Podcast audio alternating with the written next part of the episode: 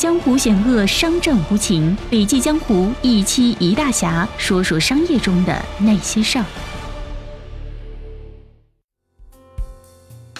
笔记侠的听众你好，我是晴天。如果今天的内容你有话要说，欢迎文末留言。一八年十二月二十八号，在中国餐饮创新大会上，上海华宇华营销咨询有限公司董事长华山做了以回归基本理论为主题的精彩分享。我们一起来听一下。今天想和大家分享的主题是回归基本理论，后面两个字是今天上午临时加上去的。为什么要加上这两个字呢？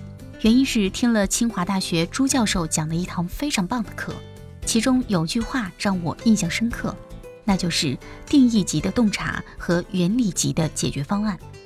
一件事要从根本上去定义它，就要找到它最底层的逻辑和原理。比如说，我们在讲品牌营销时，品牌营销定义级的洞察和原理级的解决方案到底是什么？什么是品牌？什么是营销？相信能回答上来的人寥寥无几。所以，定义和原理就是最底层的东西。符号是我们对品牌的定义。那什么是超级符号呢？我们所说的超级符号，其实就是创意。是人人都能看懂、都认识，并且会按照他的指示去行动的符号。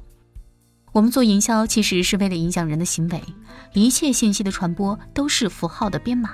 就像我现在和你做分享，我是用汉字这个符号来进行编码后传给你，你收到编码进行解码，然后进入你的大脑，收到我想要给你的讯息。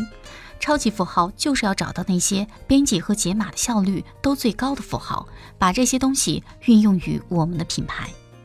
那么从这个意义上来说，品牌到底是一种商业思想，还是一种文化现象呢？我们首先将其定义为一种文化现象。在整个营销学问里，有两条线，一条是心理学，另外一条是行为主义。实际上，我们平时的工作里也有两条线，一条是符号心理学，另外一条是行为主义。大家熟悉的帮厨酱油是我们从一零年开始一直服务的客户，我们给他做的最大的改变，实际上也是在符号上。比如说餐桌布的绿格子，他之前用的是广东的地方品牌，用了绿格子之后呢，一下成了全国品牌。超级符号是人人都认识且喜欢，并能马上建立品牌偏好。简单来讲，就是本来熟悉这个品牌，一看就喜欢了；本来不喜欢，后来喜欢了；本来记不住，后来记住了。而当其他变量都不变的时候，这一条就能够让营销翻几倍。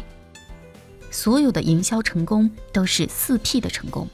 那么现在回归到最基本的理论，营销最基本的原理是什么呢？四 P，也就是产品、价格、渠道、推广。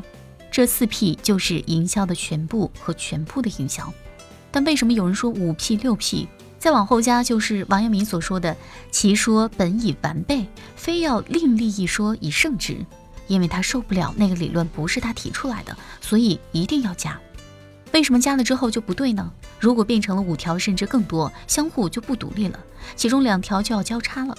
所以，解决任何一个营销问题，一定是产品、价格、渠道以及推广。接下来举个例子，关于西贝的例子。一三年，我们跟西贝合作，西贝之前有两次定位，一次定位为西北菜，一次定位为烹羊专家。如果定位是西北菜，它的推广就是西北的土窑风格，找西北菜的文化母体，品牌寄生，超级符号，你的母体就是西北农村。后来他们找到我说要重新定位，因为感觉前两次定位没有达到预期。那么要不要重新定位呢？定位的话，重要的是你要明确客体，还要找到其中真正的原理。因为我们做很多事情时，一出手客体就搞错了。如果那时候给西贝再做第三个定位，准备让它一飞冲天，那么今天的开场片子里有一句话，应该是一半是萌妹，一半是现代，也就是愚昧时代的一些天真想法，以为什么事情都可以一蹴而就，完全是盲人摸象。对于失败，我们往往找不到真正的原因；成功了，总结的原因大多也是错的。所以人云亦云，将错就错，乌龙对乌龙。那最后我们再说一说，到底什么是产品呢？产品是整个店，包括你的菜单、服务等一切都是产品，而不是简单的羊肉或者是面条才是产品。一家店成功的原因是产品的成功。从大店到小店，从包房到没有包房，从大桌到小桌等等，都会被囊括在其中。标志性的事件是，西贝北京分部在财富广场开了一家二百九十七平方米的店。但是在我们印象中，西贝的厨房就要三百平米，二百九十七平米怎么开店呢？那只能是不要厨房了。不要厨房怎么做那么多的菜呢？少做一点，从一百三十道菜减到三十三道菜。后来成功了，是因为这个产品开发的成功，才有西贝这几年的扩张，开了三百家店。开了三百家店之后，西贝还是觉得做不大，所以又开始开发新产品，做超级肉夹馍，这样才有可能做到一万家。根据渠道开发产品，四 P 是联动的。好了，今天的音频分享到这里就结束了，希望今天的内容对你有所帮助。我是晴天，我们明天见。